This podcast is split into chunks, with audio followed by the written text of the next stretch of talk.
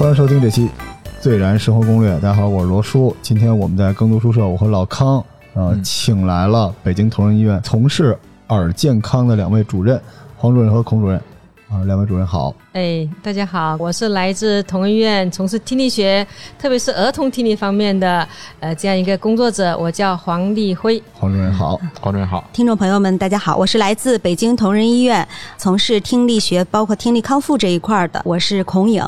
孔主任好，我跟老康是有私心的，因为我们俩都是属于眼呀、耳鼻喉啊，就全是问题的人。嗯，所以这个大家听完这个节目呢，请记住啊，找我们是挂不了同仁医院的号，太难了，对对。吧？但是可以留言啊，万一哪天二位主任有空，我们到时候私信问问，这您能不能给看？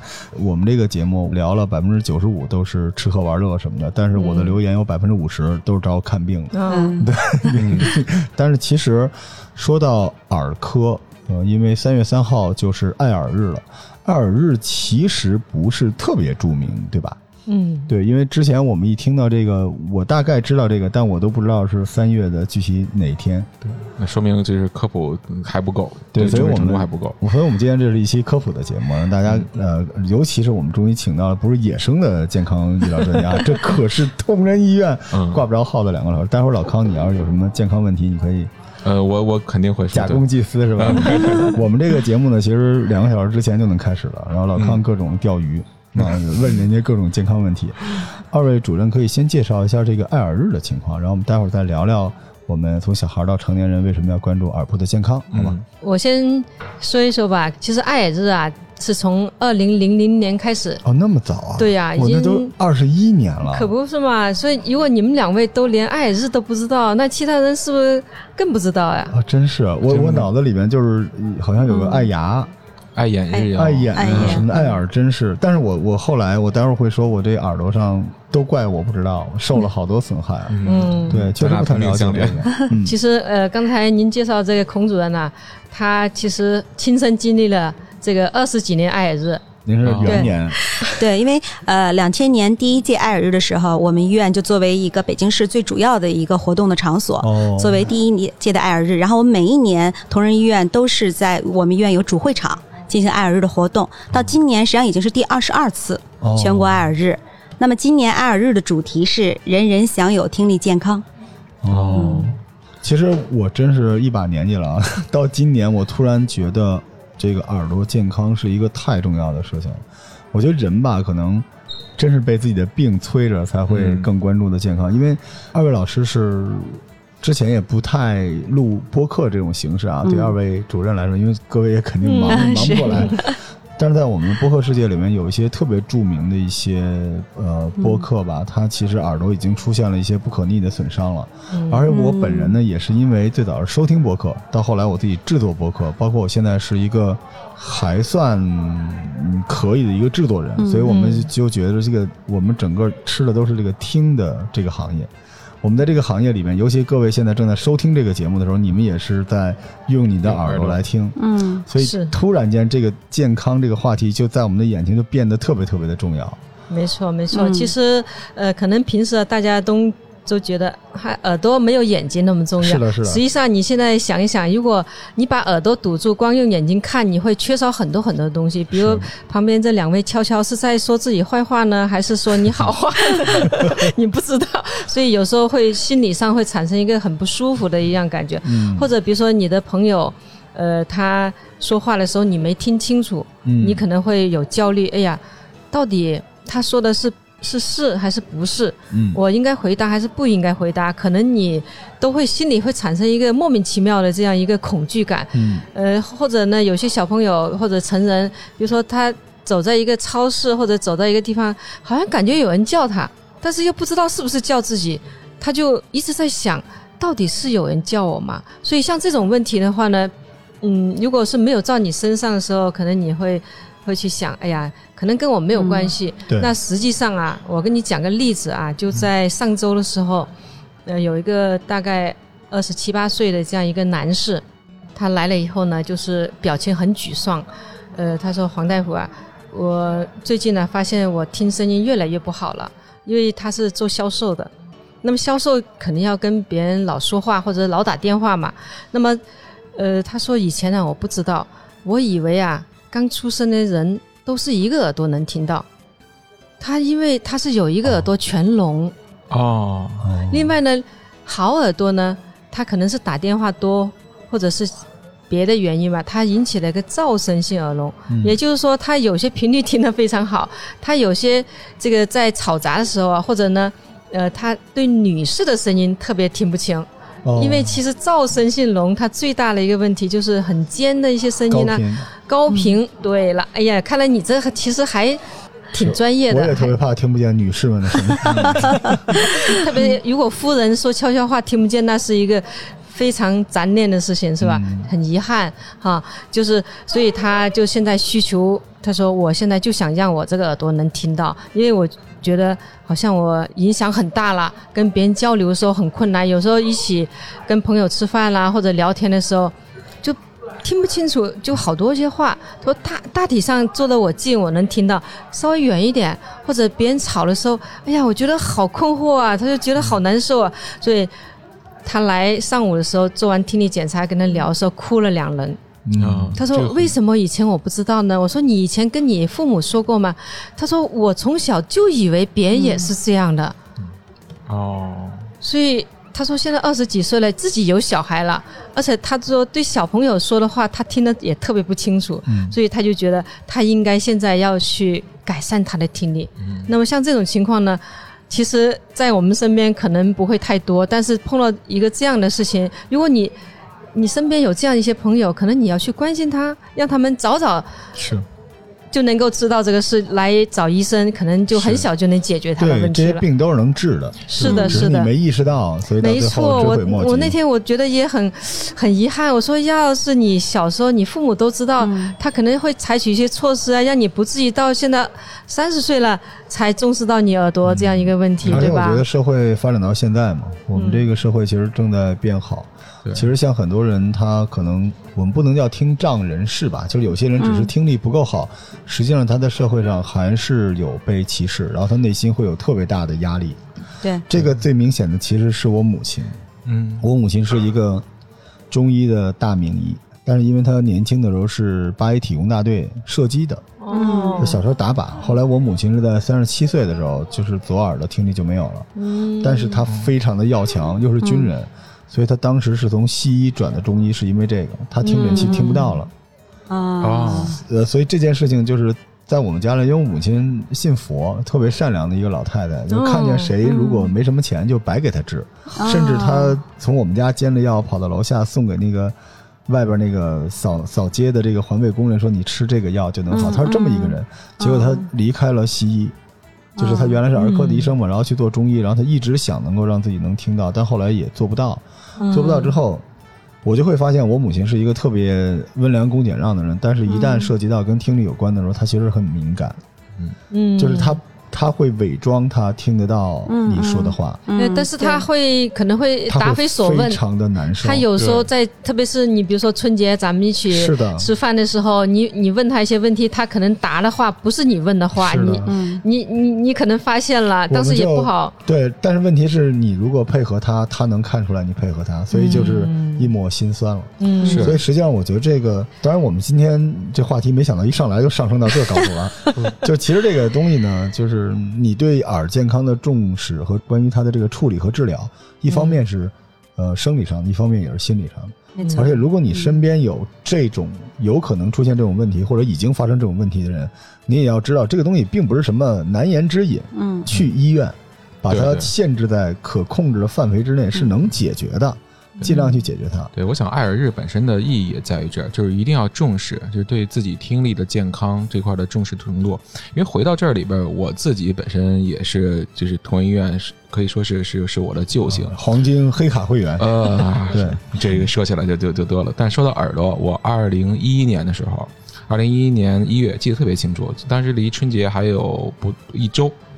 然后我突然就觉得自己的，因为当时是经常加班嘛，夜里边一熬两三点钟这样的，连续了大概得有个半个多月，将近一个月的时间，一直是那个节奏。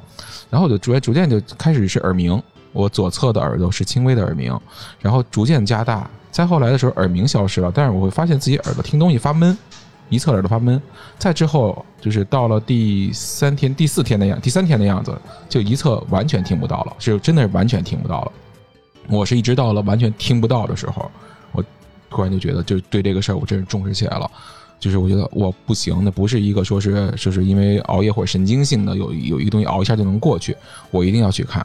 从那天早上开始听不到东西的时候，整个的心态就全乱了。你是两只耳朵都听不到？一侧一侧哦哦左侧一侧听不到，就是即使一侧听不到的时候，对于我来讲，我觉得这是不可接受的。我觉得人可能就是这样，感知世界是多维度的，有视觉、有听觉、有触觉、有有嗅觉。你不论是哪个哪个感官器官，它在的时候，你不会觉得它有多么重要，但只有你失去它的时候，你才会觉得嗯没错，这今后我怎么办？我那天我印象特别深，就是我是下午下午去同仁，因为上午当时还是有有有有些公务要处理，处理完之后我下午去同仁医院坐地铁，坐地铁坐到二号线，在就是在长春街那站的时候，就突然上来一个上了一个孩子，大概十五六岁，啊、挂了一个牌儿，挂了一个牌儿，他出示给牌儿给我看，他是听障人士的，就是聋哑聋哑聋哑什么什么协会，是这么一个身份，是需要要捐助，是这么一个目的。可能搁在我平时啊，我我可能看这种情况，我想啊，那地铁上就这种情况，呃，可能是骗钱或者怎么样，或者这种情况我可能理都不理。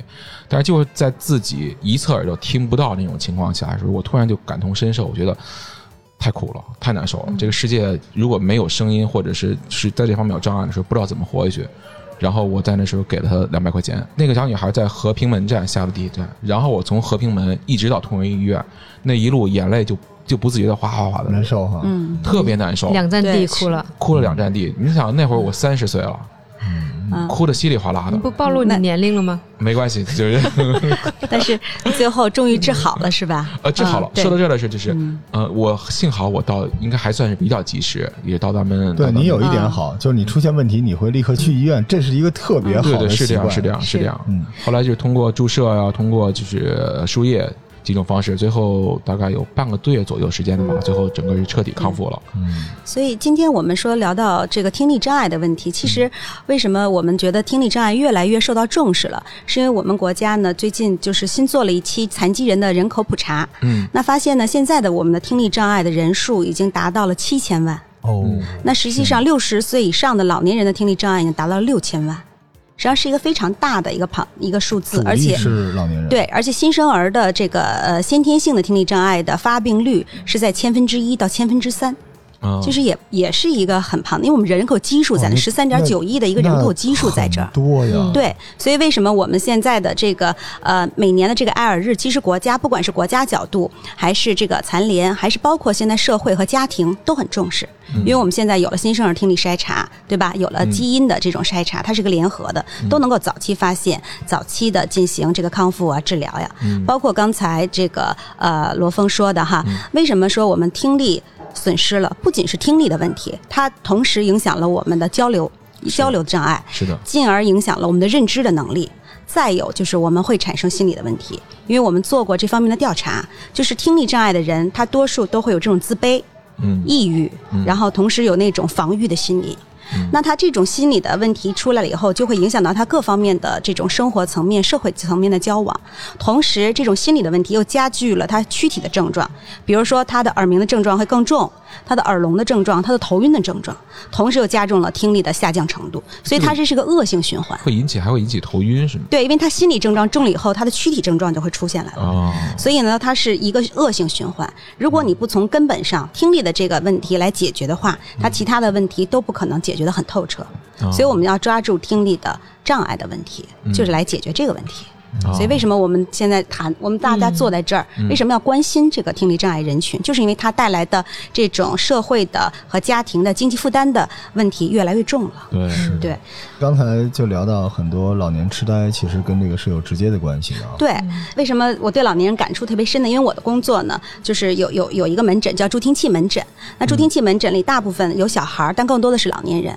那那天有一个老人，他来。配助听器，他儿子非常好，说来我们要来配助听器哈。这个老人聋了十多年了，自个儿就是不愿意来配。那今天我放假，这个快过春节了，我就带他来配吧。我说好，然后我就让他来试这个助听器，试着其实效果还挺好的哈。然后跟他聊天，但是呢，我在问他一个问题的时候，因为我给他比较了两种助听器，我就问他，我说您看哈，您觉得是第一个助听器听得好呢，还是第二个助听器听得好？他就没明白，就看着我很茫然。我就把我这个问题又重复了两遍，我以为是因为我的口音的问题。他我说你儿子再重复一遍，他儿子又重复第一个、第二个，他就始终没有明白什么是第一个，什么是第二个。然后我就。问了一下他儿子，我说像他这种比较简单的问题，在家里会不会有这种就是简单的，比如数字上面混就混啊或者什么？他儿子说啊会有，我们以为是听力的问题呢，但当时实际上我给他戴上助听器了，他听应该是不是问题。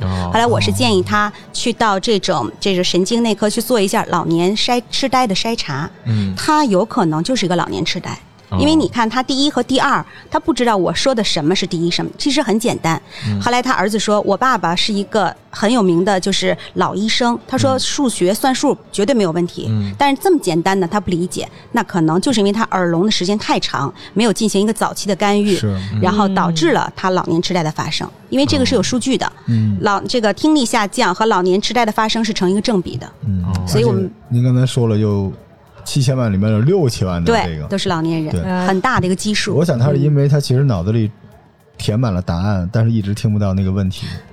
只有这个问题和答案汇在一起，才是一条有效的信息。其实吧，咱们都知道用进废退这个道理，就是这个道路如果始终没有车去走，那么慢慢慢慢它可能就腐烂了，以后这个坑坑洼洼了。其实是耳朵也是一样道理，就是我们的耳蜗呢，它是有很多的毛细胞，这个毛细胞呢，如果你不用，就像钢琴一样，你老不弹，这个键盘呢，它可能有些松动了，等到你弹它的时候，可能声音。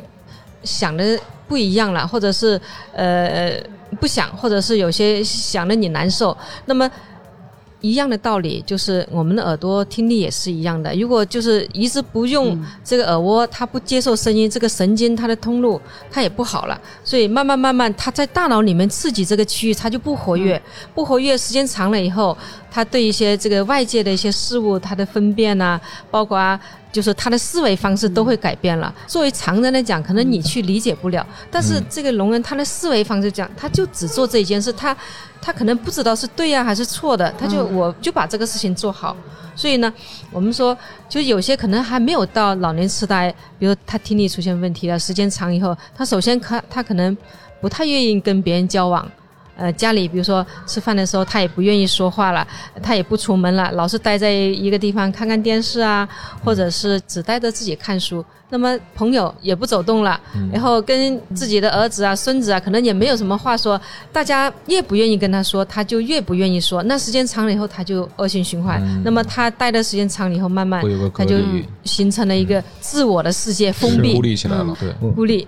这样的话呢，慢慢时间长了，就引发了我们所谓的老年痴呆。所以现在世卫组织啊，他们经过调查以后呢，就发现就是老年痴呆的第一位的原因就是听力问题。哦，以前我们也也不了解这一块，就是说老年痴呆为什么是第一位的原因是跟听力有关系。他其实老年刚开始的时候有一点点听力问题，可能在吵的时候他听不清楚。那么有些老年人还好一点，他会问。哎，你刚才说什么呀？大家如果高高兴兴就会哎，刚才说什么说？那如果是他听力进一步加重的时候，就他可能自己也不问了，但说的你也不跟他说了。那所以很多老两口在家说没有话说，一边一个在看电视，一边在看书，两个人没有话说。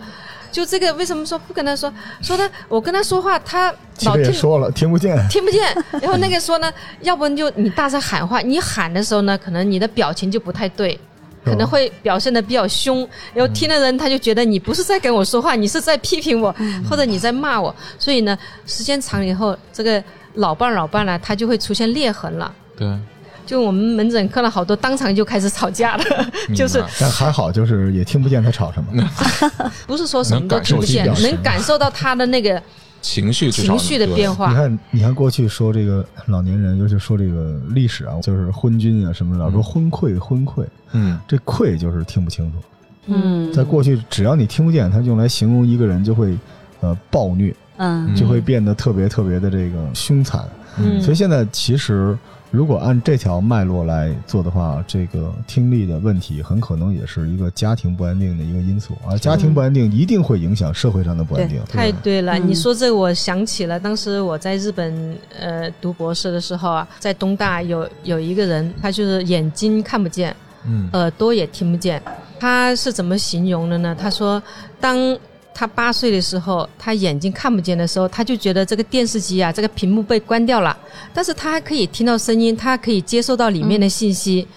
所以，当他十二岁又听不见声音的时候，他就感觉到，哎，电视机的插头被拔掉了，就什么信息都进不来了。不是那那种情况的时候，他怎么与外界交流呢？我觉得他就不可想象了。他就特别的崩溃。他说：“当我又看不见又听不见的时候，特别的崩溃。他好在呢，他母亲，他母亲帮他，就是帮他什么呢？在手指上点痣。他母亲自己发明了一个嗯叫点痣法，就是他能感觉，比如说我我摸到一个地方的时候，表明这个是一个什么东西，哦，就是他们俩能够知道的一个交流因为他。当时还是会说话了。嗯，他当时会说话，比如说我点到你这里的时候，就这个是表明是他们那个日语呃有一个读音叫卡阿伊维或卡基库耶库，嗯。就像这种，就我点到这个是什么，所以他母亲呢哦发明了一个打字的方法，哦，打字的方法一直教他，这个人很了不起，他上了大学毕业，哇，大学毕业以后，后来他又娶了个夫人。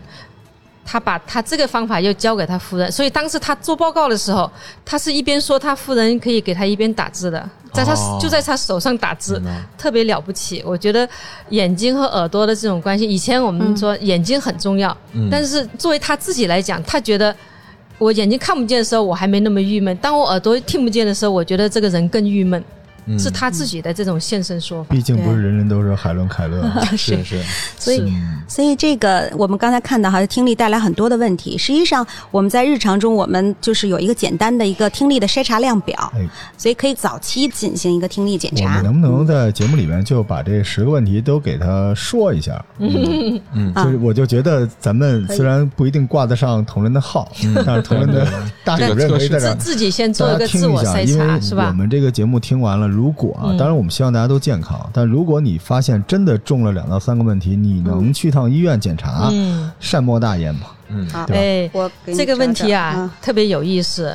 但是呢，往往呢，很多人呢，就是可能他没有这些问题，也有可能是听力问题。哦，这个可能大家会关注不到。比如说啊，我就说一个例子，就是大概是在十年前了，一个小伙子，他大概二十四五岁吧，他是通过一个熟人找找我，来之前呢就说耳鸣。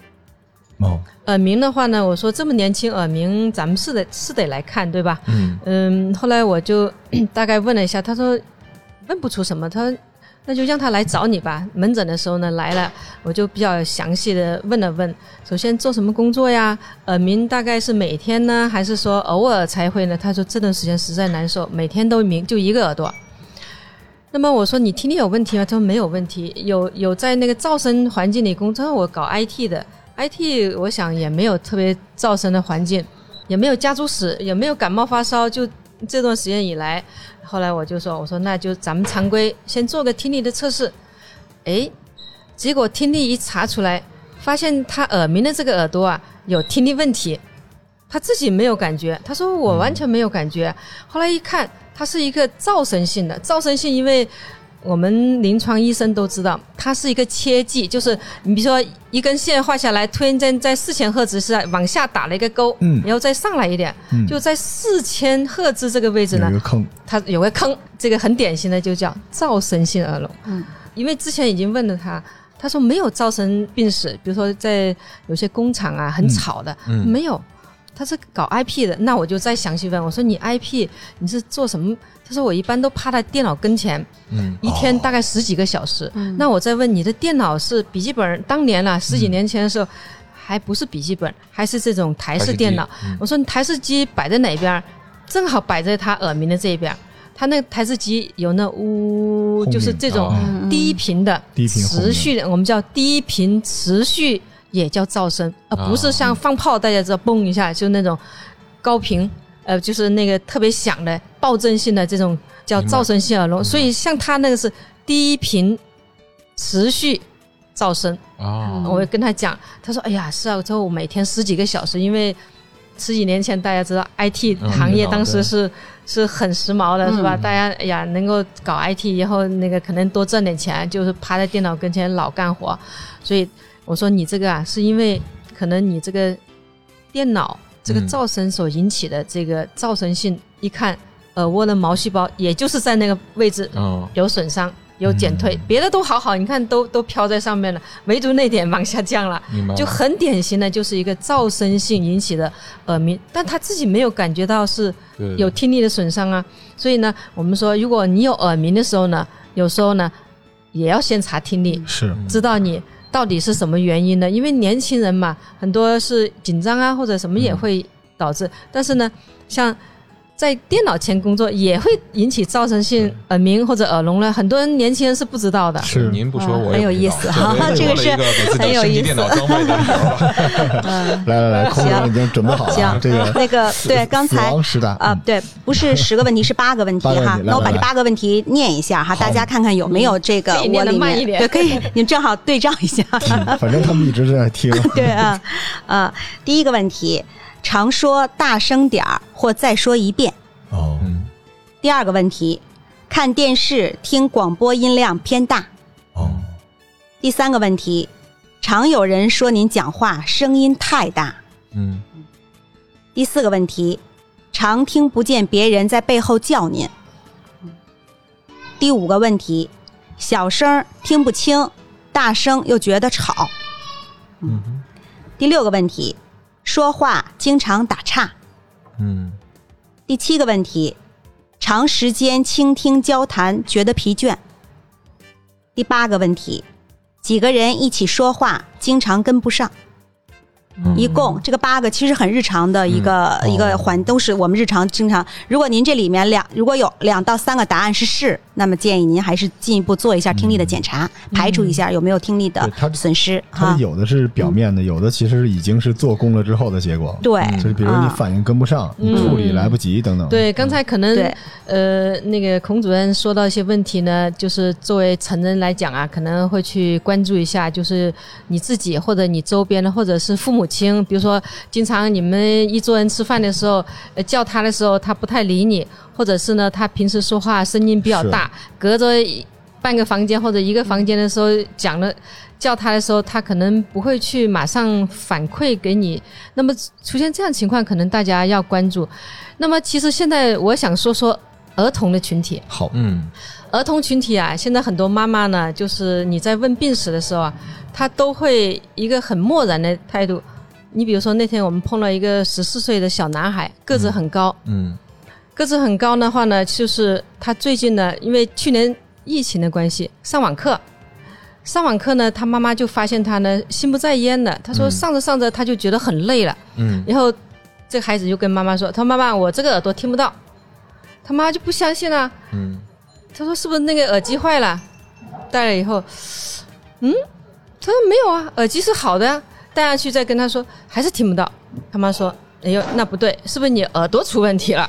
然后呢，这孩子说：“嗯，他说妈妈，其实我这个耳朵一直都是听的不好的，哦，所以他一直也没有告诉他十四岁了。”嗯嗯然后我再反复问他，我们呃，因为也给他做了听力测试，确实他有一个耳朵是全聋，另外一个耳朵是好的，所以听网课就是带着麦克听的时候，时间长他就累了。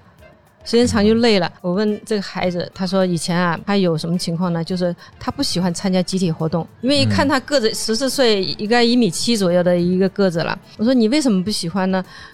嗯，他开始他就不答，他就摇摇头。后来我再问他的时候，他说其实呃太吵，就是你看打篮球啊，或者是这种十几岁男孩都喜欢玩的嘛，打篮球、足球啊，或者乒乓球。乒乓球可能还好一些，就是那种人多的打球的时候，他就觉得太吵，别人叫他的时候，他其实他可能反应不了，哦反应不所过来。以时间长了以后，他自己不愿意去，别人也不叫他了。所以他就是很多这样的情况，比如下课同学之间，他就有些他们叫叫他，他没搭理别人，时间长了以后，别的同学以为他不想理人家，人家反正那些同学们也不找他玩儿，所以时间长，社交事情多了以后，慢慢慢慢呢，他其实已经表现出来，但是他没有告诉他妈妈，他妈妈也不知道。他妈妈跟我说的，他说，呃，我是发现他有时候，比如说他在看电视的时候，我叫他两声，他不理我，我就以为他太专注了，或者有时候他看书叫他的时候，他也不怎么理他，因为十几岁男孩正好又是叫嗯青春期逆反，是。他就觉得哎呀，妈妈可能太烦我了，我就呃很多妈妈可能都是这么去理解的。那其实像现在我们呃刚才提到了很多，就是一出生就有新生儿听力筛查，好多话他从新生儿的时候就已经发现了，发现了以后呢，我们会告诉这些妈妈，就是很简单，就让这些妈妈经常会跟这个孩子在安静的环境下呢，跟他聊天的时候，让他眼睛要看着你，嗯。就说咱们聊天，如果眼睛对眼睛的话呢，说明他注意力很集中。嗯。那么另外一个情况下呢，就是说要关注他安全问题。嗯，就你比如说过马路，哦，他定位能力不好。明白，如果你过马路的时候还看着手机或者一边聊天，突然间有有车来，别人可能都闪开了，他自己没闪掉，那可能就会出现安全的问题了。嗯。那其实更关键的小孩是学习问题，因为你想在上课的时候呢，可能会比较安静，嗯。就是上来一年级以后就嗯上大课也好，但其实这些孩子在幼儿园是很困惑的，嗯。因为幼儿园就很吵嘛，都是围着一大圈了。然后老师讲课的时候，小朋友这个举手那个举手，大家乱哄哄的时候，其实他很困惑，他可能不会去举手，他没听清楚老师这个问话，他也不敢举手。所以你想这样的一些心理问题，小孩是没有办法表达出来的我。现在都心疼这小孩子成长的特别心疼，而且这种孩子他有很多很多的心理问题。国外，嗯，他们有一个报道，就是像这样单侧听力不好的孩子啊，他们就是有三分之一会留级。哦，但是在中国妈妈来讲，她可能没有觉得是因为，因为她平时跟他说话没问题啊，他不觉得他是因为一个耳朵听不见去留级，而是觉得他学习不够用功。你比如说呀、我们还有一个孩子，他八岁了，也是刚发现，也是个男孩，他个子高，他总是坐在最后一排。嗯那么最后一排，他的后果是什么呢？就前面的同学只要一举手、一一说悄悄话，就干扰他的这个这个听了，所以哦他上课往往来讲，他不能很好的专注在老师，他可能就会自己搞点小动作，以后不听课。又下课以后，如果他还不找同学去抄笔记或者去问别人的话，时间长，他就慢慢慢成绩就跟不上了。嗯，王主任，刚才您说的那个像新生儿，就是这个听力的筛查，在咱们国家现在是是普及的吗？还是说是需要？新生儿听力筛查，咱们国家是有技术规范的，就是一出生大概四十八小时左右，只要你知情同意，妈妈只要不反对，嗯，那么都是可以做的。在北京现在都是免费的了。就是说，等于在医院出生之后，就会主动告知有对对对对，就是准妈妈的时候，就是妈妈一进医院会就告诉你啊、有听力筛查。嗯那么听力筛查呢，一般就是让你知情嘛，是吧？呃，一般来说都不会反对做。那但有极个别啊，极个别。一会我再讲个例子，一会我们谈到有太多这样的例子，就是呃，在临床上碰到了，就是那么你做了以后，如果筛查通过了，就会回到社区，就是儿童保健嘛，他每年都会有一个筛查。那如果没通过呢，四十二天的时候就会回来复筛，嗯回来复筛，多数孩子都通过了。那还有一些没有通过，就三个月左右的时候就会转到那个诊断中心去给他进一步做确诊。确诊了以后，呃多半孩子也是没问题的。因为筛查嘛，它很简单，就是在医院的环境有时候也不是太安静。嗯那么确诊完了以后，如果有问题，我们就会告知他，你需要怎么样去帮助这个孩子提高他的听力。呃，有些家长说：“哎呀，你有没有治疗方案？”有些就寻求一种药物的治疗。其实对于小孩来讲，如果他确诊是一个叫永久性的，他就可能没有办法用药物来去逆转他的听力。就需要装东西、装设备。嗯，可能就需要刚才 呃孔主任说的，哦我们需要可能给他带上助听器啊，或者如果是比较重的，可能要做人工耳蜗。那实际上呢，有些宝宝他有一点点听力的问题，又不是很重的情况下，我们就让家长去训练他，就提高自己。你看老老年人，他有些刚开始的时候，他也不需要助听器，嗯，他只需要你把声音放大一点，让他听清楚。你说话慢一点啊，呃，说的清楚一点啊，那这样的话呢，让他听清楚，能够能够很好去交流就 OK 了后。边将来连蒙带猜的也差不多能知道这些东西吧？是的，对吧？只要他能看住你的嘴型，对，嗯能看好你的嘴型，能够很安静的周周边又没有一些很吵的环境呢，一般来说那种很轻微的一些这个听力的问题啊，有时候确确实妈妈她觉得带的助听器不太好，但如果确诊它永久性的到达一定程度以后，我们还是尽量呃建议带上助听器，因为你不可能每个人都大声跟他说话呀，对吧？特别是在吵的环境里面，他可能体说到黄主任刚才也也提到是新生儿筛查哈，嗯。现在新生儿筛查比较普及，家长也比较认可，对。但是也有一部分家长在我们门诊来哈，这孩子三四岁了，嗯。然后来门诊一查，重度的听力损失。后来我就问他，我说你这三四岁的孩子不会说不会听，我说那你做新生儿筛查了？说我做了，我说你通过了。没通过，第一次做没通过，没有再接着复诊呀、什么的，没有。我说为什么呀？他说老人说了，我们家孩子贵人语迟，你这孩子 挺吃喝都挺好的，那筛查未必准，你就观察着吧。反正又是男孩儿，说男孩儿本来说话就晚，有家长就一直拖着，拖到三岁，一看实在是比别家孩子说什么都很溜了，他们家孩子还是什么都不会。这个时候过来着急了，这个时候这么重，带助听器效果不理想，因为我们知道这个我们的孩子他三岁之前是最佳的言语听觉的一个关键期，对，那这个时候，你给他声音的刺激，帮助他学习语言，是很快就能获得语言的。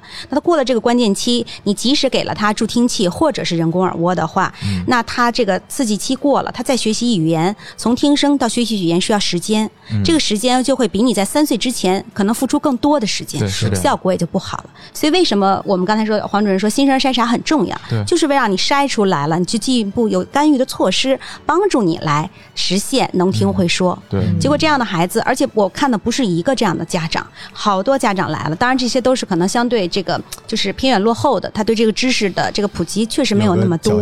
嗯，对，然后抱着侥幸说：“哎呀，我没想到这个孩子，我们家里都很好，没有人这个问题，就他有问题。我们想他以后会大了会说，但实际上真的很让他们失望。嗯，但是这个孩子，我们也很心疼这个孩子，确实是是看到那么光是对智力开发有问题，将来他孩子的心理怎么办？嗯，对他会其实就是跟差得观念的很多了问题，嗯就是家长的观念问题。嗯刚才呃说到这个，我就想起当时山东有个例子，他也是，其实很早就筛出来嘛，筛出来没通过，在济南就是复筛也筛了，然后三个月的时候也做了确诊了，嗯，确诊是很重的一个听力。那么这个孩子呢，当时人家肯定介绍他去呃干预带助听器啊，然后家长就觉得他能听到，一直到两岁了，到我这来了。我后来我就详细问了一下，我说这两年之间你们为什么不给他呃做干预呢？他说，其实我们期待的这个孩子听力有好转，作为父母来讲，他就觉得。哎呀，我们再等等，再等等，以后等到两岁了，呃，他觉得就孩子是能听到了，以后那个爸爸爸爸就是我觉得他特别坚决，说黄大伟你听啊，你看这孩子他就是能听到，他就在后面大声的拍手，然后这孩子会转头，孩子啊，因为这种说实在，听力有问题的孩子，他最优先的是什么？眼睛。嗯，就是他的视觉就优先了，就他会很认真的、很很关注他父母的一举一动。就你看，他稍微有一个眼神，有个他父母在旁边转一下，他就知道他在哪一边儿，特别的厉害。就是他他不他听不见，他眼睛优先，所以这个爸爸呢，他就说：“你看，我大声一拍，因为他离得很近嘛，他一拍的时候有风。”那个那个一拍的时候，那巴掌的风就就传到耳朵，他就会转头了，所以他觉得他能听到。我说，但是两岁的孩子啊，他应该会说话了，嗯但这个孩子呢，简单的会爸爸妈妈也会叫。嗯，那后来我们说，我们再复查一次听力，在我们这还是很重的一个听力，我就后来比较详细跟他讲了。你看，两岁的孩子应该会说什么话，光会蹦一两个词是不够的。你看，有些人两岁半就上幼儿园了，两岁半的幼儿园什么的，他应该有好几百个词了。嗯，那么对于这个两岁才会说一两个词，那他远远就不够。我说那你怎么办呢？我说最好的方法现在就是考虑做手术。一个礼拜以后，他爸他妈又来了，他说黄大夫，能不能尽快给我们家做手术，做两侧？我和他妈妈都辞职了。哦，你看他一个，就怎么说呢？他就很坚决，就从零到一，是吧？开始怎么两两年了，他都没想清楚要给这孩子做干预，但是突然间现在明白以后，把工作两个人同时辞了，哎要做两侧，嗯，但是这种家长的吧，你别看他这样，但他期望值特别高，但实际上他已经把时间耽误过去了。嗯。这个时候，即使你期望值高，但这孩子可能没有你想象的进步那么快，嗯，所以到时候他又会很沮丧、很失望。错过了所以一个关键对，所以这个时候，这个，所以我们说为什么一定要早干预，就是这个原因。对，啊，带助听器没有什么问题，其实不是孩子的，很多都是家长心里不能接受，他认为啊，带助听器真难看，别人一看就知道我们是是个聋孩子。后来我就跟他解释，眼睛不好戴眼镜，嗯没有人说什么。最开始可能大家都不接受，对不对？那慢慢大家接受了，觉得哎，你戴眼镜可能还是个文化人儿，嗯我没视力障碍，我都得戴眼镜儿哈，显得我有文化。嗯戴助听器是一样的，听力不好戴助听器就是个辅助装置。对吧？嗯对对对我帮助你听得更清楚，这样我们之间没有交流的障碍。其实国外的助听器是花花绿绿的，是不同颜色的外壳，而且可以孩子选不同的贴纸贴在上面的。所以变成了一个装饰，对，变成一个装饰了。其实哦这个都是家长的心理障碍，因为孩子不觉得它是个不好的东西。如果你给孩子传输的是个正面的，嗯告诉他这个能帮助你解决问题，我觉得孩子是不会拒绝这个问题的。是这样，所以我觉得好多问题是家长的根源，我们要把这个家长的工作、思想工作做通了，这些就都很好办了。没错，没错。其实呃，我反复跟在门诊说的最多了，让家长能够接受对孩子的干预，其实很难。他有时候觉得你这个大夫怎么这样啊？一来就，哎，黄大夫，你有没有什么好的办法治疗？我说有啊，戴助听器就是最佳。他说有药吗？我说，如果是说有人说这个药能治好这个感应神经性耳聋，那他肯定是骗你的，因为我们说这个耳蜗里面呢，就刚才比喻这个耳蜗的毛细胞，它就像键盘一样，如果这个键盘坏了，你没有药物能够让这个毛细胞再生。那它就没有办法用药物来进行治疗。当然了，现在大家都在开发这样一些药物，比如说这个让耳蜗的毛细胞再生呢，在鸡身上，哎成功了。但是你让那个毛细胞长了，长了以后它有没有功能？它有没有听的功能？有了功能，它还得跟这个那个神经能够连上呢。所以这个都是我们这个科学家在探讨的问题。在目前来讲呢，我们还没有一种特别好的药，比如说我一吃，就像像我们发烧一样，哎，打一针退烧针，它可能第二天、第三天它烧慢慢就退了。目前还没有这样的特效药。那最好的办法呢，就是让它声音啊，通过声音放大，或者通过人工耳蜗、人工的这个能够把孩子他的听带回到我们现实生活里面，解决他这个听和说的问题，能够让他在我们这个正常世界里面，呃，享受到我们的一些交流。我觉得目前来讲呢，对于这些孩子是一个非常非常有益的一件事情。是。对。嗯，对，不仅仅是心理啊、生理上的影响也是巨大的，而且其实不光是听力的问题，跟他嗯。将来的发育也有关系。对。嗯因为我们那时候遇到过一些六七岁的小孩子来看病嘛，也有不长个儿的，嗯，也有这个运动能力出问题。因为你知道他这个听力一旦受损了，他这个头是歪着的，啊，嗯。就像说刚才单侧的单侧的这个歪着你的那个就是脊椎，你整个的发育，它它是一个拉锁，它上面如果歪着，这孩子就是不行，而且他嗯运动起来也有问题，嗯。跑路也是往歪了跑。嗯，这我恐吓大家一下，我们小时候经常身边有小伙伴是嗯。歪着跑，这里边有的是运动能力不行，有的真的跟听力有可能直接的关系。就是听力问题。对，听力器官里面既有听力，还有一个前庭感觉平衡的器官是在一起的，对，所以他们互相有影响。刚才黄主任说了半天这个毛细胞，这耳蜗毛细胞其实是一个神经细胞不可逆的，大家就记住这个就行，对。死了就死了。是，嗯，这个是最可怕的。对对对。我们现在说的所有的耳部听力的问题，当然有各种各样的变嗯。化，但主要就是因为你这个这鼓膜的震动导致它外边这些细胞这些可以修理。对对对，嗯所以这个还是大家一定要小心。嗯对，其实说到这个，我们就聊几个跟我们现在收听节目的人啊，嗯这个成年人居多，呃，嗯有很多上有老下有小的。那么说两个一大一小两个话题，第一个话题叫采耳。嗯，啊，我觉得这个不知道 同仁医院的二位主任对于这个，尤其咱们川渝地区啊，嗯天伦之乐采耳怎么说？哎呀，其实采耳这个问题，就是可能呃，在重庆啊，这成都是吧，还是是挺时兴的。就作为我们临床医生来讲呢，我们是很惧怕的。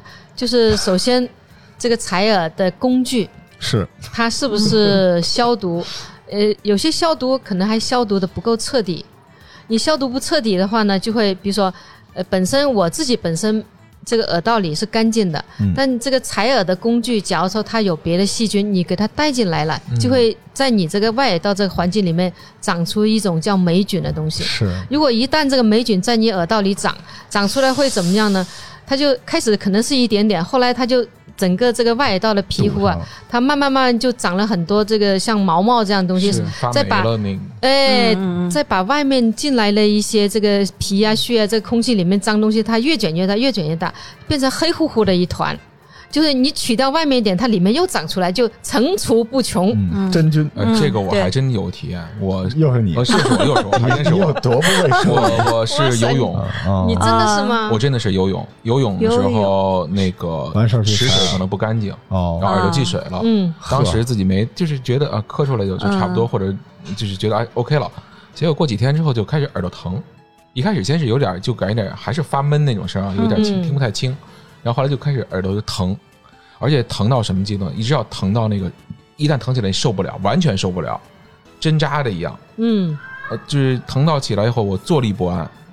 一直到那个阶段的时候，我我我去医院。一开始的时候我是掏，就掏耳朵嘛，嗯自己掏采耳嘛，对自己嗯采。然后我觉得也也没也没掏出什么就是东西，我觉得就为什么会发闷？就那个感觉好像就是感觉是水还没有到清，但是到后来就不行了，那个疼痛让我受不了的时候，我去医院去看，最后大夫是拿那个就跟相当于小的吸尘器这样的东西、啊哦吸引器吸，对。对啊，吸出来那个，我看我媳妇儿说你你这耳朵长毛了，哦，那就是因黑黑的为对有水同时又加了对对对，对你为了中国的这个医疗的进步也是挺下本的，这是吧？做出各种这么想到其他科目呢怎怎么说到每个事情都跟你有都跟关？我都有它对对对实际上，这个采耳，其实我觉得哈，咱们就是很多人有这个愿意掏耳朵的习惯，嗯就是不管他他觉得拿个东西掏很舒服，嗯甭管里头有没有，我们呃专业术语叫叮咛，然后老百姓会叫耳屎，嗯他有没有耳屎，他都愿意去拿。你没看，经常有人我们呃相对干净的会拿棉签儿去掏，有的人随便手里有什么卡子。嗯，然后我还看到过有人拿那区别针儿给它掰直了掏的，这些都有。然后呢啊对，然后呢，实际上为什么它会？如果你这东西不干净了，就容易得这，是因为你在掏的过程中，你这上面可能会尖锐，破损害了这个外耳道的皮肤，是那这个细菌就会来进来了，对吧？嗯实际上我们说这个叮咛不用掏，它能够自己排泄出来。能够自个儿掉出来，尤其小孩儿的那个叮咛，我们更不要去掏，因为你根本看不到，我们耳道是有弯曲的。对吗哦？你看到的最外面这个口儿不是它一直通上去的，所以你掏不好的话，一个第一你是把叮咛给捅进去了。嗯，嗯，第二，因为我们耳道是有一定长度，你不知道它多长，你再不好通，把鼓膜捅破了，这就更麻烦了、哈你。说这个，我我在成都啊，有一次，我作为一个大夫是吧？人家盛你情才说我，你 不是不是，人家说您您您来成都给我们开诊所嘛，中医嘛，我们得给你尝尝成都最厉害的采耳，说是这个古法，采了几千年了，不知道多少条人命了啊，就采我的耳朵，然后跟我说，哎，先生你听，嗯，你说这什么声音吗？我说火烛，什么声音？你不要害怕，这个是我正在敲击你的鼓膜。我当时就给他一脚，你拿一个铁的玩意儿敲我的鼓膜给我听。他说：“ 先生有没有觉得很爽？”我当时不敢说话了，就要弄死他。就他们这个，然后说：“哎，先生，你这个耳屎掉到鼓膜上面了，你听，这个不要着急，我会给你弄出来。”我说：“你这是想弄死我呀？你这个这个，就跟大家说这个。”能不踩就别采，这哦个这个确叮咛这个词儿很好听，为什么对？它是保护你的，嗯它不是来坑你的，只要这个名儿不好听，咱们管它叫耳部呃毛细胞健康卫士，谁让他你就叫他大名，人家叫丁宁，多好听，你非叫他耳屎。哎，其实其实你说的这个确实，因为大家呃可能要了解一下外耳道它的皮肤啊，它上面是有小毛毛的，对，这小毛毛啊长得非常整齐，就是你掏的多了以后会把这个毛啊、嗯。都对，有时候有些一看，我们看他经常掏耳朵的人，他就变得皮肤是泛红的。如果你不经常掏，那个毛毛是竖起来的，有什么好处呢？就外面一些空气、一些杂质啊，它就慢慢往那个毛就往外散。嗯散了以后就把那小的碎片往往外，所以有些它掉出来。当然，有些从小没掏过耳朵，它堵那钉钉堵的比较多，那必须得去医院掏。是呃我我给大家再讲个例子吧，我这例子很多。嗯那年啊，就春节后出门诊，专家门诊了，奶奶、爸爸、爷爷三个人。诶，当时我很奇怪，为什么妈妈没来？嗯那个奶奶一说，就黄大夫，你得好好救救我们家这个孙女宝贝儿。我说怎么了？他说他耳朵啊被掏伤了，然后他详细就跟我说了，因为小孩平时在奶奶家。嗯这个姥姥呢，见这个小孩太好玩了，也想自己带回去带几天，就回去住那么几天，然后高兴高兴是吧？其实奶奶是不高兴的，因为她她习惯了，这孙女乖也漂亮，长得她不希望姥姥带走。虽然心里不痛快，但是你要带就带吧。带回去以后，当时是她自己说情绪不太好。带到第二天的时候，这个姥姥啊给孩子洗完澡，就说：“哎呀，看到你这个耳朵里有点脏，就我给你掏掏耳朵吧。”给他拿了个棉签，给他掏的过程中，小孩呢，啪头甩了一下，就倒在床上了。哎呦，当时就出血了，出血以后，他就去到我们一个这个儿童耳科的这种医院，嗯。就去当时去一看，鼓膜确实穿了，穿破鼓膜了。一般常规来讲啊，穿破鼓膜呢，就是说就要保护好耳朵，不能进水了，因为外边的脏的东西不能进去了，就让让他把这个拿棉花给他堵上，堵上以后呢，第二天小孩开始发烧，发烧以后后来就来同仁了，来同仁呢，我们那个大夫就就给他一烧到三十九度多了，一看发那么高的烧，外面外面那个耳道里也有一些分泌物，当时就说呢，就小孩必须得用药，坚持用了一个礼拜，烧是退到三十七度多，反正还偏高一点。当时呢，那个奶奶就说，我觉得他听力有问题。后来我们就带来我门诊，我一看，这外道里面脓啊、血啊全是堵满了。我说怎么会这样呢？发烧当时也没敢掏，嗯，别的那个门诊大夫没敢给他掏。我说那怎么办？我说我后来花了大概二十几分钟，一点一点的把他那个用小棉签，还有用吸管了，一遍一遍套，他整个鼓膜都溃烂了，标志也不清楚了。那后来我就跟他说，我说有可能他不光是中耳炎，有可能是内耳也有问题。照 CT 核磁，听力检查，听力检查全聋，全聋全聋。后来给他照 CT 照核磁，第一次我们出了报告呢，当时是打问号，打问号。后来我也请他们主任会诊，说是颞骨骨折，就他那个棉签呢，一直啊！一直插到里面去了。好严重我都疼哎啊！我当时我们都觉得不可思议，说掏个耳朵怎么还掏到内耳炎去了？他等于是整个都炎症了，天！就是不光是外耳鼓膜穿破，穿过了中耳，还穿到了内耳里边去了。啊，他那个那个棉签那个棍子啊是个木头的，很小。当时呢，有可能小孩比如说坐在床上，他没坐稳，没坐稳，他那个突然间觉得痒的时候，他一转头就倒床上。那床如果是硬的话，他一叭就杵进去了。所以我们说，首先一般情况下不要掏。如果你实在掏，看见耳耳道边上有一点点小叮咛的话，你一定要固定好这个宝宝，不能让他有动的这种。别让老人掏，还是找专业的。基本上我们都不让老人掏，像像我们门诊掏的时候，我都让父母亲，比如妈妈抱了一个抱头和胸都要固定好，就把耳朵露出来。我们也要有一个手固定到他头上，然后才敢用镊子进去掏。是。所以我觉所以得千万 千万千万注意采耳那事儿。当时我们说哈，那个能自己出来的那种叮咛是那种片儿状的干性叮咛，嗯嗯但是有一种人的叮咛是油性叮咛，我不知道大家见过吗？流出来的那个，不是，是粘的、粘粘稠的哦哦哦，这种是自己掏不了也掉不出来，这个一定要定期去医院去请清理。医院有这个医院医院有这个，就是耳鼻喉科都可以帮助您清理这种叮咛的。哦这种油性叮咛时间长了，它会在里面形成一个块儿嗯啊，这样的话你就对你的听力是有影响那还。采什么耳啊？那就直接去医院挂个号。这种是采耳也做不了，是吧？所以而且这种病呢，它一般是有遗传的，有家族遗传。哦你的父对一般南方的人的这种油性叮咛的概率就要比北方的人高得多。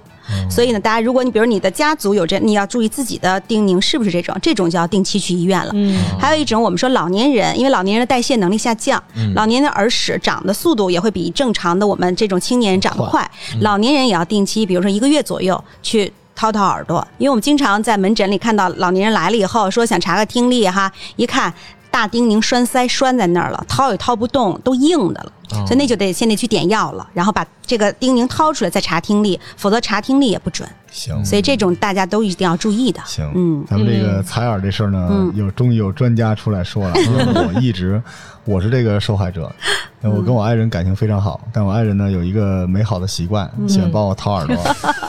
然后有一年呢，我说我要出差，我爱人说：“哎呀，我也会想你，我帮你掏个耳朵吧。”然后哎，一不小心就给掏破了。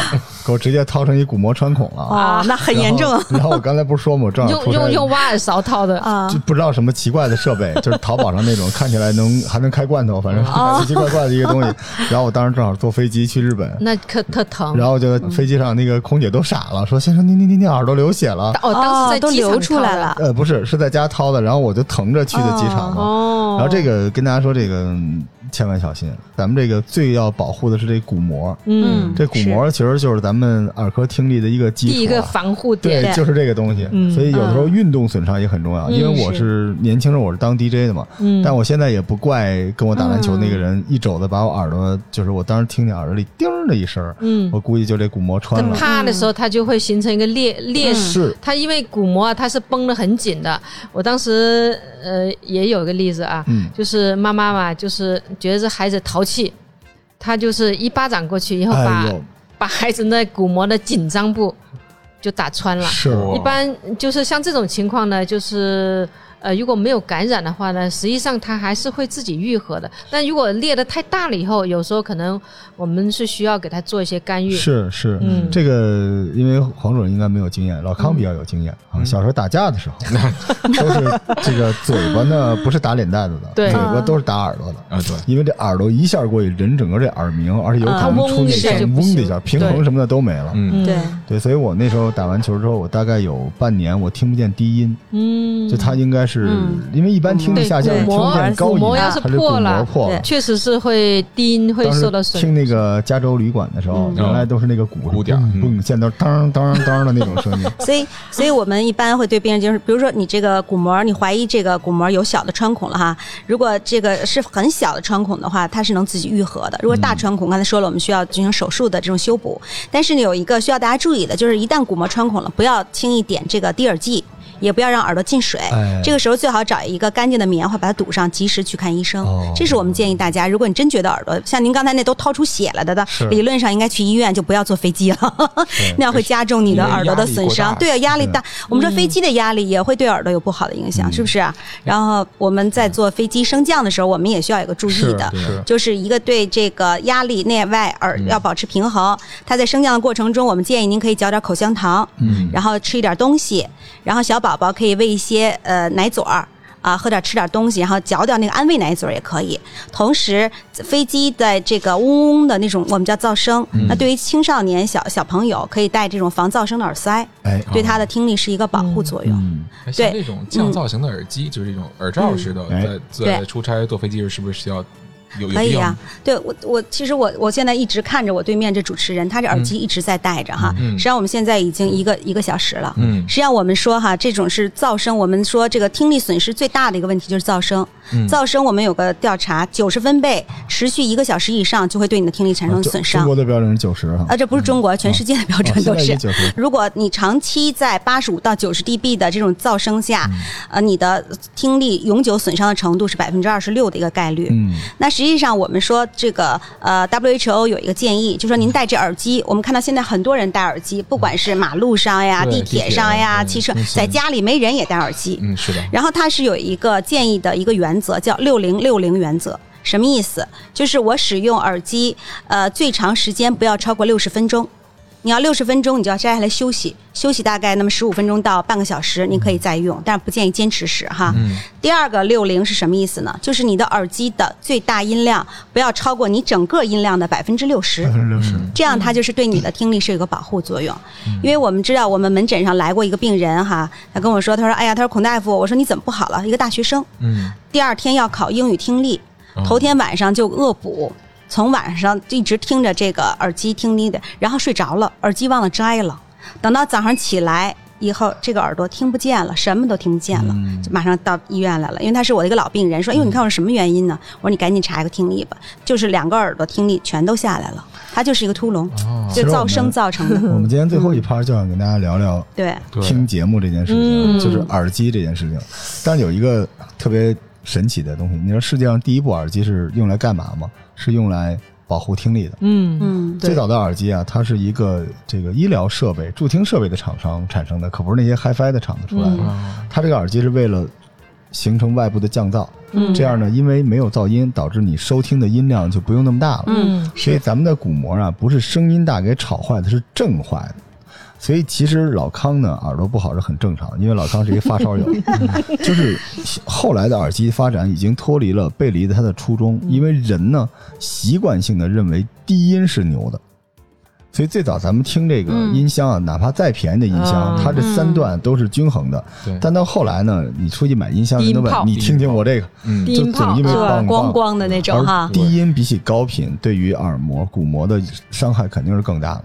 而且这个低音呢，因为它没有高频这个辨辨析度，导致为了让你还能听到它这个声音细节，你就要调大音量。嗯，所以，因为低音在整个这个收听啊、音乐啊等等这些范围里边的这个兴盛，导致大家收听的时候会有一个特别不健康的倾向，就是声音越来越大，低音越来越大，这是一自杀行为。嗯，但是，所以科学证明耳机不一定，因为就跟菜刀是一样的嘛，它不一定是让你的听力下降的东西，收听习惯是更重要的，嗯音量也很重要。对，如果大家是用苹果的手机的话啊，就是嗯还好，因为苹果手机在近些年调低了整个声音默认的那个音量，而且苹果手机里面自带一个健康的 app，那个健康的 app 你打开，它能记录你每天每一周你暴露在外边的这这个分贝，就是您刚才说的这个噪音率。嗯苹果默认是八十二到八十五是健康的，你可以听一下是什么样的。它大概是什么呢？就是你苹果如果用蓝牙或者线控耳机，百分之八十左右。嗯对，就苹果，因为它整体的音量比其他的耳机可能声音稍微小一点，嗯所以百分之八十是 OK 的。但是再 OK，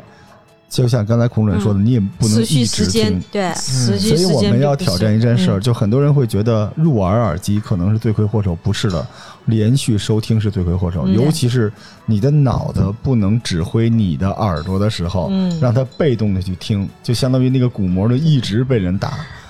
它嗯，它实际上我们这个长时间这个声音损伤的更重要的是刚才我们说的毛细胞，是。是听力下降，是因为毛细胞它死了，嗯。它被这个大的声音刺激了，死了，不能再生了，它导致了最终的听力下降了。鼓膜它这是一个传声的一个过程。是，就刚才您说的那个降噪的耳机，我还真试过，我还特意买了，因为我很重视我的听力嘛。我也但是有的时候我坐地铁时间比较长哈，也想听点东西，我专门买了一还特高级的一个耳机，然后我试了试，它有两档降噪，一档是基础呃基础降噪，然后你降下来，你就会觉得周围的那个环境略微低了一些，然后还有一档叫强制降噪就是强力降噪然后降下来以后，你就忽然会觉得，哎，周围真的很安静，然后我的手机的音量、耳机的音就不用，就可以跟用在室内的音量是一样的。是，我试了试，很好，但是吧，你时间听长了以后，耳朵有一种闷堵感，但是也不是很舒服。它降噪肯定就是对，牺牲了对通风嘛。所以我虽然觉得它对耳朵不会有什么影响，但是舒适度差一些。结果我后来还是没有坚持用，所以到现在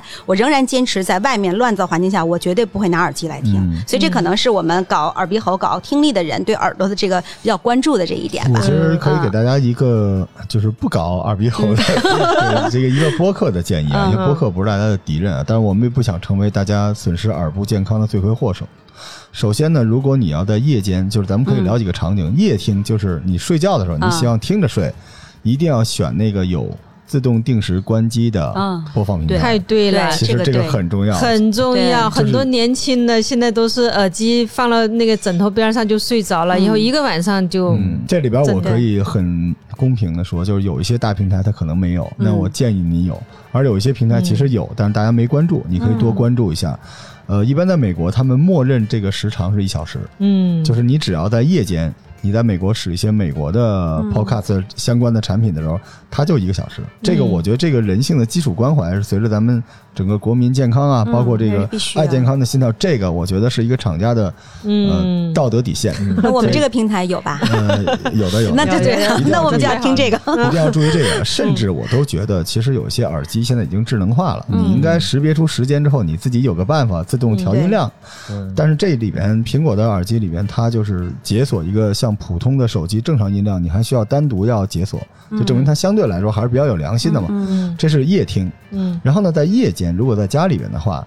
呃，不用耳机是最好的，对就是有外部的音箱，放小点声音，那个绝对是 OK 的，足够足见，对已经足够安静了。是，你刚才说到，确实夜间吧，大家都是需要睡觉的。就现在大家在听的播客的人，如果我们现在是开着车在野外，嗯，呃，我想起的那个例子是什么呢？他就是有一段时间他老出差，他就就开高速，嗯哦，就老开高速。开高速的时候，因为外边的声音噪声很大，非常大，非常大，所以他无形中就会提高他车内的这种音量了。嗯，因为开始他他不知道，他真的是已经造成性耳聋了。我当时问他，我说你有什么噪声环境？问了个够也没有。但是他后来提示了一条，就最近因为那个近和远的距离，正好他可以开高速去去出差的这种距离，他就一开两两三个小时，回来两三个小时，就这种开来回的，他这几个月下来听力受到影响了。肯定嗯，所以我们现在我也想提醒一下这个开车有开车，如果你是在经常开高速的时候，那如果你要是选择听音乐啊，或者是听一些什么自己感兴趣的话呢，尽量的你可以听歌，听不懂没关系，不要求那种你听得特别仔细的，嗯。以后你不需要把声音开太大。其实听播客好一点，说实话，因为听歌啊、听曲子，它可能还是需要那个节奏啊、对 groove 什么类。但是呃，音频相对就是人声相对还好一点，嗯。就听点那个，但是一定要注意音量。嗯，然后就是您刚才说的，在外边在街上行走嗯。或者在通勤的时候，这个我们说过，听力的罪魁祸首就是这个噪音，杀死了那些毛毛细细胞嘛。嗯。对，所以其实你外边噪音已经很大了，嗯，然后呢，人总有一种奇怪的幻觉，觉得为了让自己在自己的净土，嗯。就一个更大的噪音来抵消外边的噪音，所以我们经常在公共场景看见那个对着电话就是咆哮的人，你听见了吧？就这些人，他觉得世界就好了。所以嗯在外边，尤其咱们现在有很多跑步的人等等之类的。戴耳机啊跑，您那个耳机，我站你旁边，我都听见了。就你为了自己的健康，你不能只注意你的腿的健康，不注意你的头的健康，对不对？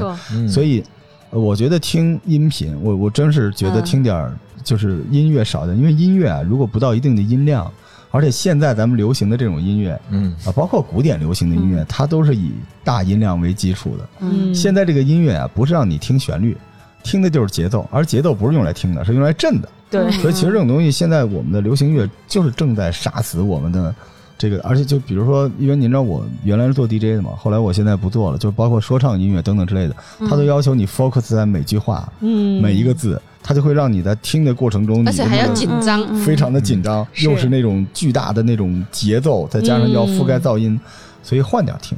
在外边，我倒觉得你不行就听点播客，听点节目，或者听点舒缓的东西。嗯，而且呢，你那个东西不要压住你外边的这个背景的这个嘈杂声，因为那个嘈杂声一半儿也是你的保护。你真是听不见外边了，就跟您说的似的，可能也不安全。对，而且还有一点就是，当你非常需要特别大的这个东西来压制噪音的时候，那些噪音有的是来自这个世界的环境，有的时候来自你的内心。嗯就，如果你想收听一些东西的话，你可以换一个角度，没错或，者选择适合你的，因为你嗯一定要记住，你没必要以自己的健康为代价来这个寻求片刻的所谓的这个安宁。可能当时听的时候没觉得会损害别的，只只觉得当时很兴奋、很高兴，是吧？是只要自己愉悦就行了。就愉悦的同时呢，我们还要。其实还想到可能耳朵你的神经紧张，因为现在很多因为听力问题、耳鸣的问题影响到睡眠了，是的对，，是的，是吧？是睡眠的问题，实际上因为今天没有太多时间聊了，如果有机会呢，还可以聊一聊这个睡眠和听力的这种关系。是的，是的。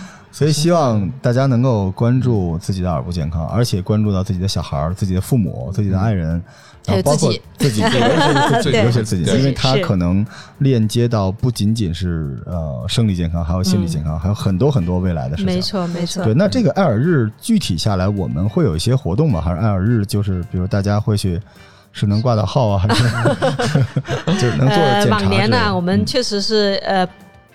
没有疫情的时候，我们会有一些现场的讲座呀，请了专家，还有现场答疑。有一些问题可能就把一些病例啊什么带到现场，我们呃简单的问题我们就呃现场给解决了。还有一些呢就是义诊，以前我们也哦，也在不同的这个街道啊，还有一些社区啊，或者一些这公司啊，我们都会做义诊。